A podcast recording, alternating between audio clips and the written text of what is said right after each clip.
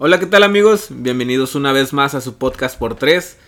En esta ocasión me encuentro en la sección Te lo cuento. Vamos a hacer una dinámica muy diferente donde estaremos platicando de puntos eh, relacionados con este viaje que hicimos en Vietnam. Mi amigo Max y yo. Este, Max está comenzando un proyecto de podcast el que nos va a hablar un poquito y luego nos vamos con todo con los datos curiosos. ¿Qué tal Max? ¿Qué tal? Buenas tardes. Pues gracias por invitarme. Pues más que nada ver qué aporto a tu podcast y este pues un privilegio empezar contigo. No sé si sea el primer invitado, pero si soy el primero, pues me da gusto inaugurar esta, esta invitación por parte, de, parte mía, ¿no? De hecho, sí, eres el primer invitado en esta sección, ¿eh? Ah, Así que vamos a ver cómo queda, ¿no? Me siento muy halagado. Se sonrojó. Bueno, pues, ¿sabías que en Vietnam hay 37 millones de motos? No, sí, sí, fue bastante. sí, se miraban bastantes, pero no sé cuánto, cuántos este, motos hubiera. Lo que sí me da, ahora me arroja la curiosidad, ¿cuánta gente hay? 90 millones. Ay, cabrón. Es una de las ciudades unas grandes, porque creo que la Ciudad de México tiene como 112, 120, entonces por ahí anda de grandecilla todo Vietnam. Casi, casi cada quien tenemos una moto allá. Sí, de hecho sí. Pues es que cuando íbamos caminando por las calles pasaban las motos en chinga. ¿No te tocó ver cuando llovía? No, este... ¿No te tocó esa época? Sí, sí me tocó, pero lo que me da curioso es que la gente hacía el paraguas hacia enfrente cuando... En la moto. Ajá. Ah, pues sí, ¿no? Y dije, ¿para qué si, te vas a mojar de todos modos con la lluvia hacia atrás? Pero pues no te sé buscaban la, dirección de ella. Tiene sentido. No se me había ocurrido. Tiene pues, sentido. Si la pones enfrente mínimo ya no te pega en la cara, ¿no? no se me había ocurrido, es verdad. O sea, pues, yo, yo creo que funciona. Pero a mí me tocó ver que cuando llovía en Vietnam, se estacionaban, habían la, la guantera o, la cajuelita de la, de la motoneta y sacaban como un poncho. El, el, impermeable completo. Ah, ándale, el impermeable completo y se ponían sus chanclitas, entonces ya se iban en su motoneta así manejando. Sí, sí, sí me tocó verlo, de hecho, sí. Y pues otra cosa de las curiosidades de que Vietnam está llena de motos es cuando intentas cruzar como el centro. A ver. Sí te, sí te tocó que intentaste caminar y toda la gente se está atravesando carros, motos, gente que limpia, gente con mandado.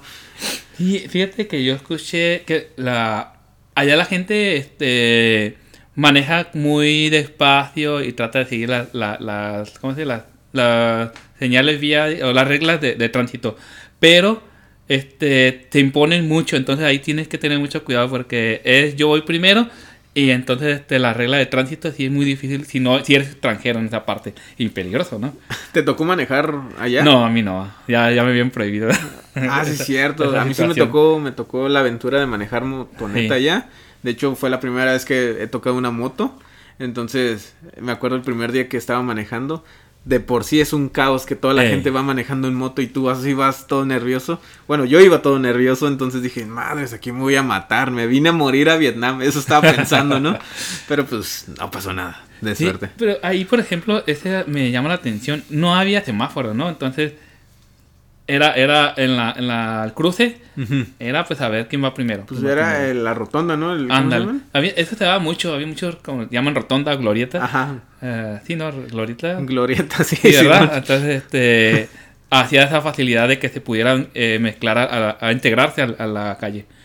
Sí, de hecho sí, está, estaba bien raro. Y una vez que me metí a una plaza a buscar estacionamiento, bueno, era lógico que entre más motos, pues los estacionamientos iban a estar llenos de motos, ¿no? Ajá. Pero no sé, a mí como que no me caía el 20 y cuando entré a un estacionamiento a estacionar la motoneta, fue de, madres, güey, hay un chingo de gente. Pues caben demasiadas motos en un espacio muy pequeño, ¿no? No es como los autos que ocupan demasiado espacio. Pues, en el mismo estacionamiento de, de, la empresa. Ajá, de la empresa. O sea, era, eran, bueno, cuando yo fui eran dos dos estacionamientos y era un montón de, motos por Imagínate, se te donde la parqueaste.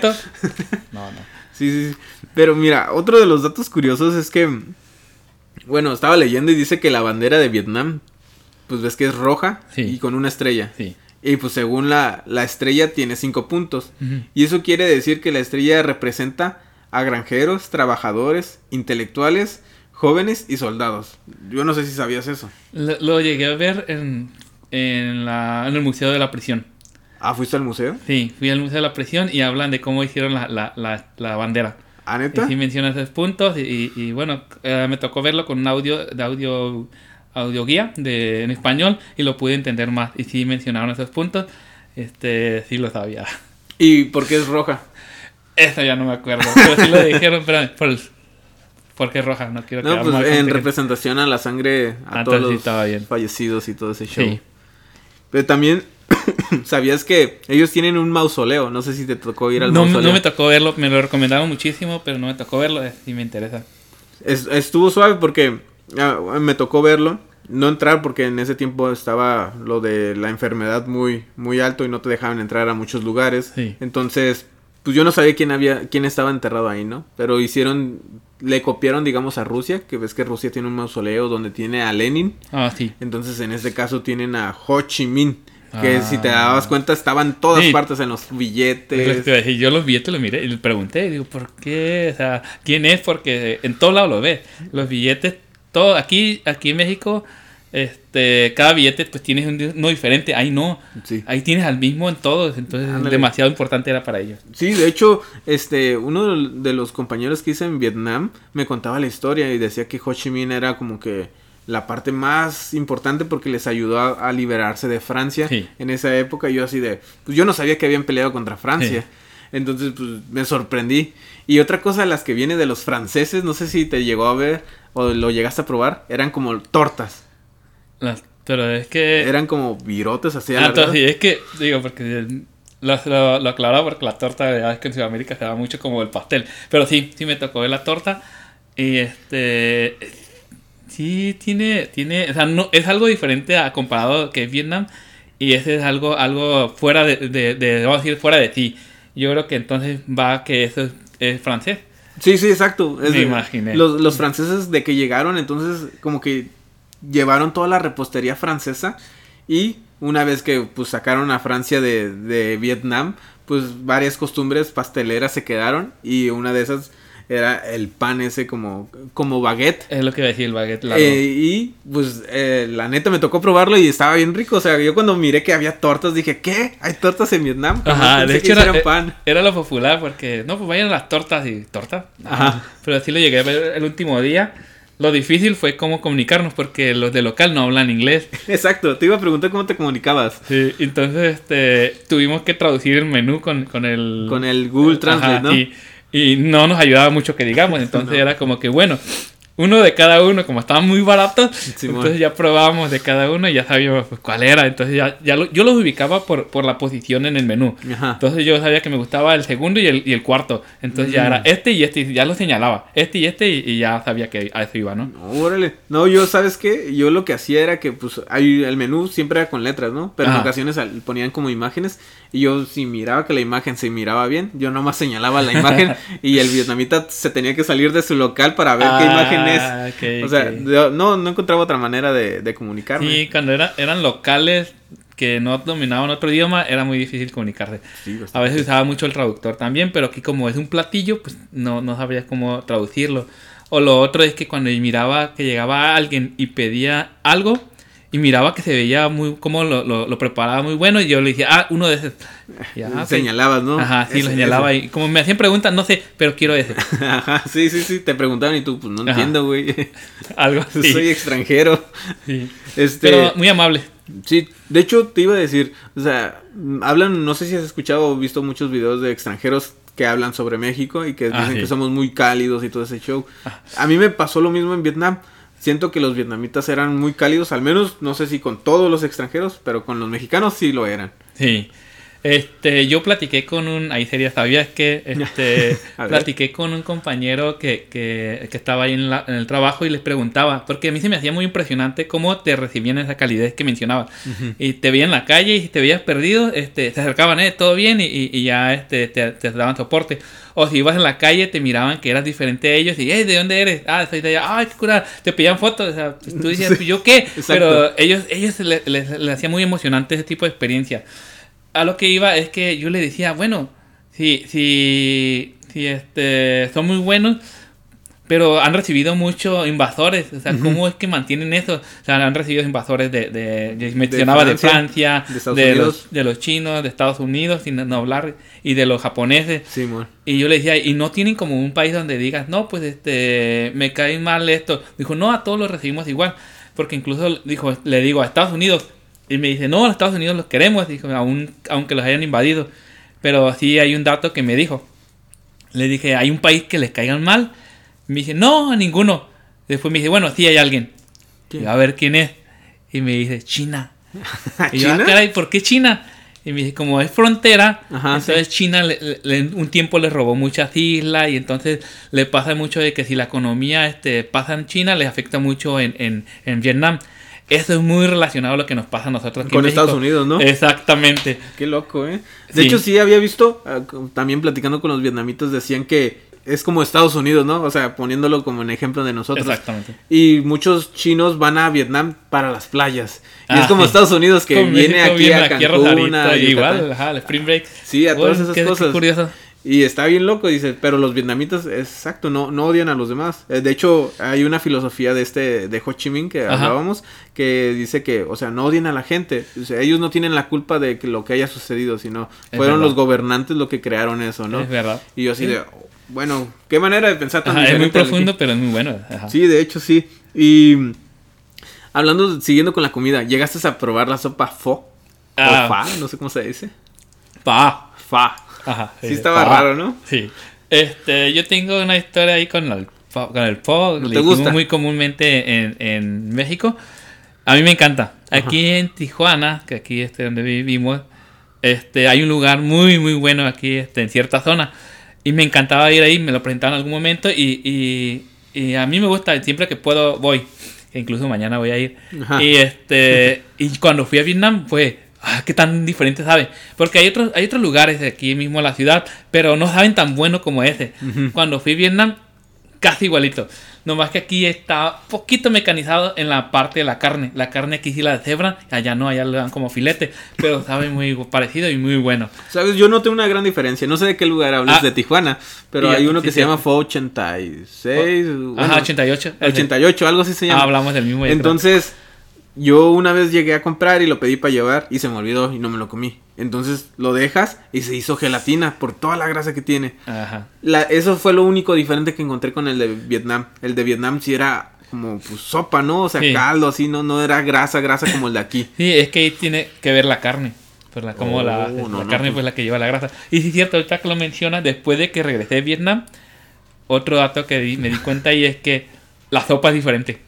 La de Vietnam es muy suave, la que poquito, poquito, Y era plana, ¿no? Ajá, y era plana. Y aquí poquito este, más dura. No lo sientes, o sea, yo como estamos acostumbrados, es, la, es muy suave para nosotros aquí en, en, México, pero la de allá es más suave todavía. Sí, sí. Si tú piensas, esto está muy suave, lo de allá está más suave todavía. Eh, y estaba mucho mejor, me gustaba bastante. Sí, demasiado. ¿Y sabías que los vietnamitas, la mayoría son vegetarianos? Ah, eso no sabía pues no sé si te tocó ver, pero cuando te servían la comida te servían muchos vegetales alrededor, espinacas. Sí, pero, pero este, siempre llevaba un, tipo de carne, ¿no? Sí, pero proteína. No, era mucho. Ah, sí, yo sé, pero es que según, bueno, yo, yo asumía que era por, por el tipo de, dieta que llevaban allá, no comen tanto como uno acá, ¿no? Ajá, porque no hay muchos animales para matar. Ah, mira. Sí, por eso lo, ellos me contaban que allá están las vacas ah, como, o, búfalos acuáticos, algo oh, así se llaman. Entonces cuando mueren, pues los usan, pero realmente no tienen tantas granjas de ese tipo de animal para alimentar de carne al país. Entonces, oh, por eso no hay mucha carne en, Vietnam. Pero, eh, entonces ahí ya, pues, no son vegetarianos porque quieren, no son vegetarianos Pues no sé, ahí sí me dijeron que eran la mayoría, 60% de la población de Vietnam es, vegetariana. Digo, no sé si por costumbre o si porque en el pasado no había mucha carne, o no, sé, desconozco ese dato, ¿no? Pero, pero sí, es muy interesante, fíjate. Que... Está, está curioso y de hecho yo cuando llegué, cuando fui, me gustó mucho la comida, no tuve problemas con, con yo no. Con la comida vietnamita. Yo no tampoco. Estuvo muy rica y creo que hasta adelgacé porque no comías tantas masas, tanta grasa, tanta masa como aquí en México. Ah, sí, yo también este no, no, no me pasó nada.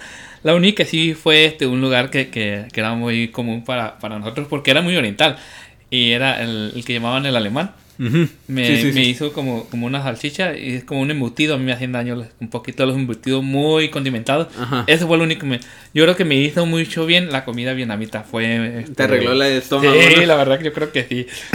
de hecho, este. ¿Y experimentaste la como la llamada street food? Así, comida en la calle. Aparte eh, de las tortas. Sí, este fue. ¿Dónde fue? Es que ahí en el hotel había uno atrás es que normalmente casi todo lo empanizan y pues no sabes qué es realmente la carne. Ajá. Y pues sí, a veces que tocaba ver este, una, una patita de, rana o algo así y tú dices, ¿sabe a pollo? y ya miraba la patita y decía, ah, ah, pero no sabía malo, no sabía malo. no, no me tocó esa experiencia a mí de suerte. Este, otro de los puntos curiosos es que eh, el café vietnamita, ¿lo llegaste a probar? Este, no. No soy amante del café, pero escuché mucho que es muy bueno. Yo tampoco soy amante del café, de hecho no tomo café aquí eh, normalmente, pero allá en Vietnam pues dije, ah, estoy en otra parte, vamos a probarlo. Entonces cuando tú pides café, pues no pides café vietnamita, solo pides café, te sirven la tacita y encima ponen un, metalito, que es el café, pero abajo dejan como leche y huevo. Yo no sabía que tenía huevo, entonces... Oh, llegué a probar el de huevo. Entonces lo combinan y no, es otro es otra experiencia con el café, la neta. Sí. Llegué a probar ese de huevo. Este, es que yo tengo una sensibilidad con lo dulce, entonces no me no, no somos amantes. Eh, pues lo olía y pues este no me daba, yo creo por eso no, no, llegué a probar el café, pero sí escuchaba a la gente que era muy bueno. Sí, está, está muy rico el café, la verdad. Te perdiste de una de un buen sabor. Sí, yo era ya más amante de, de, de los preparados así como frío, eso sí lo llegué a probar.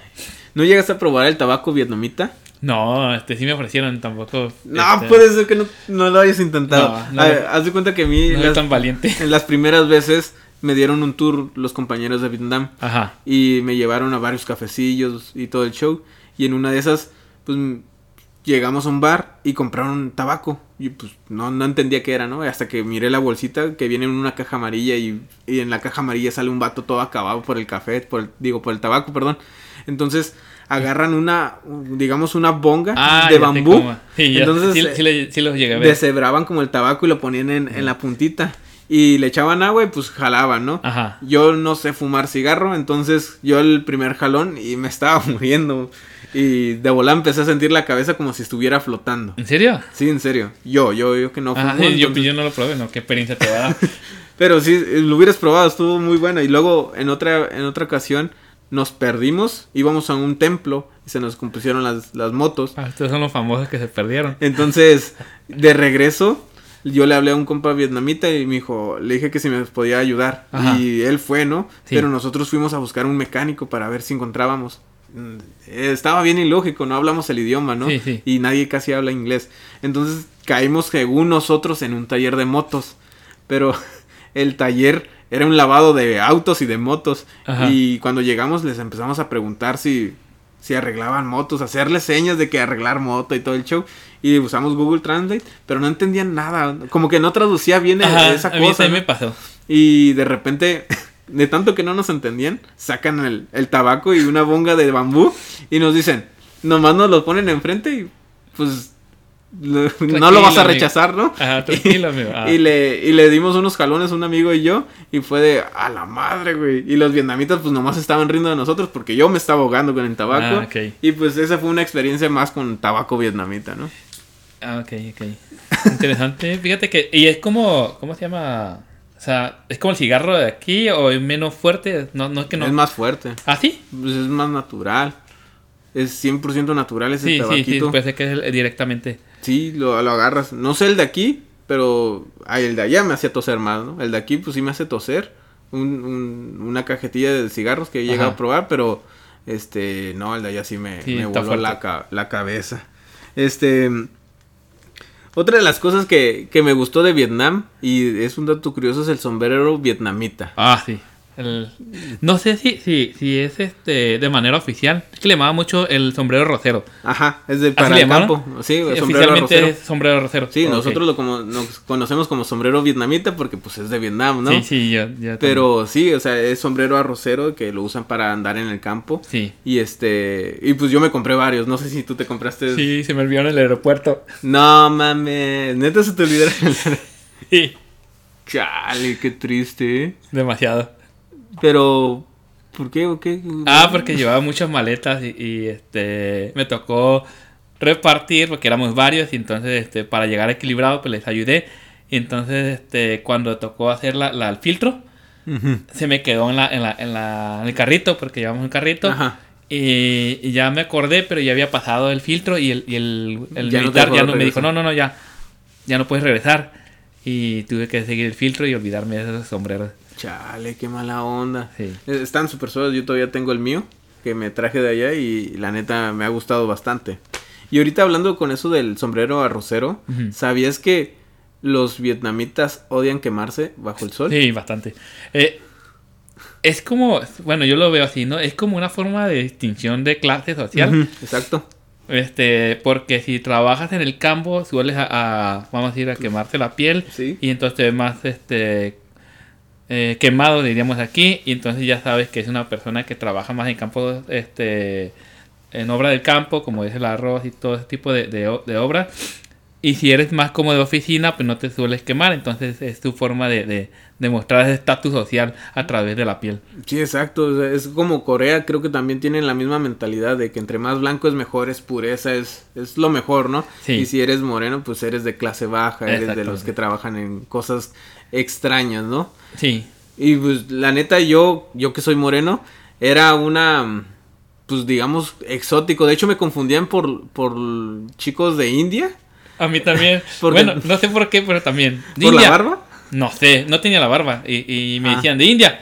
Según ellos decían que por, por no el acento, sino como que hablábamos así como, como la, India, como alegre, ese tipo, tipo de, de, ah, alegría al hablar como los indios. Porque yo noté eso también, este, con los indios tenemos esa forma como latino de que somos muy alegres y, somos mm, divertidos. Y el, el, indio también es así, claro que habla un poquito más rápido y eso, pero tenemos esa forma de expresión como los indios. Por eso nos decían, son de la India y nos miramos y nada que ver, ¿no? Pero sí nos decían que sí, ¿eh, de la India. Sí, sí, de hecho, y como dijiste hace rato que te pedían fotos o sea, ah, tú ibas caminando en la calle y de repente se te acercaba. Yo, yo la primera vez que me pasó, me asusté bastante, pensé que me iban a asaltar o algo así, neta, yo me pensé que me iban a asaltar y el vato llega corriendo y, nomás sabía decir creo que foto y, foto, foto y yo así de, ok. Ajá, y pues, ¿por qué? Ajá. no entendía, ¿no? Y ya pues me, me puse en pose para la foto, güey. Y pues ya estuvo ahí la foto y dije, ¿qué pedo con este güey? Están raros, ¿no? Ya después me explicaron que como llevaba barba, tenía el cabello largo, entonces para ellos no es normal ver ese tipo de, ah, aspecto. La barba dicen que es como suciedad, que eres sucio, y el cabello largo también. Entonces supongo que me, me trataban como vagabundo o, o, algo así, no sé. Estaba, estaba raro. Pero sí, esos, eh, esos son los datos curiosos de Vietnam. Ah, ¿Traes otro dato curioso? No, este, lo que sí me acordaba ahorita que mencionaba la barba, a mí también me decían mucho. Pues decían, este, quite la barba, quite la barba. Y yo, ay, pero sí, ¿por qué? Y me decían, no, quite la barba, córtate el pelo. Ya, este, yo no tenía tan largo, pero sí me decían, córtate el pelo. Y yo, pero ¿por qué? Si, si no, no está mal. dije, no, lo mío lo decías tú, es porque se veía como una forma de que está sucio y, lo otro dicen que, que este, la gente ya como que no le gusta ese tipo de cosas.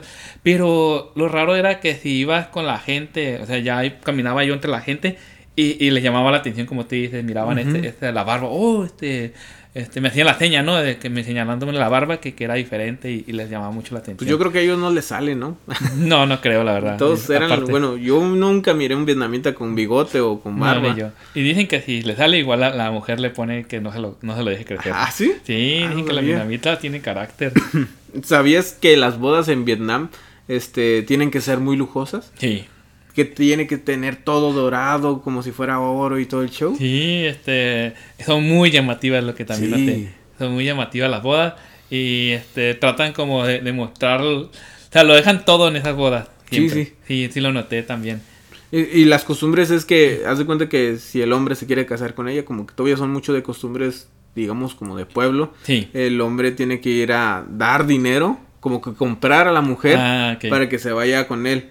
Pero antes de eso, él tuvo que haber construido en la casa de sus padres un cuarto para poder tenerla. Eso sí sabía, pero no sabía que tenías que comprarla. Eso sí, sí vas con siete regalos. ¿Siete o cinco regalos? No me acuerdo cuántos eran. Ajá. Pero eran específicos, así como que, digamos, como oro, era incienso y cosillas así se iban dando y aparte daban dinero, ¿no? Ah, Entonces era pues yo digo que comprarla, más o menos. Sí, pues eh, si lo ves de esa forma occidental, sí se ve como que la estás comprando. Sí, está, está bien raro y pues nunca me tocó ir a una boda, me hubiera gustado ir a una boda en Vietnam. Yo de hecho un día después, o sea, yo, yo me vine y al día siguiente eh, había una boda. No me invitaron porque ya sabían que, que, que venía de regreso, pero sí me preguntaron, este, ¿qué va a hacer tal día? Y yo, ah, es que ya me regreso a a México. Y dije, ah, que ya. Y, dije, seguro me iba a invitar. Bueno, igual y no, ¿no? Pero yo no me ves ilusión. Te autoinvitabas, ¿no? Sí. este, ¿no te tocó probar la cerveza? Sí, sí. ¿Y qué tal?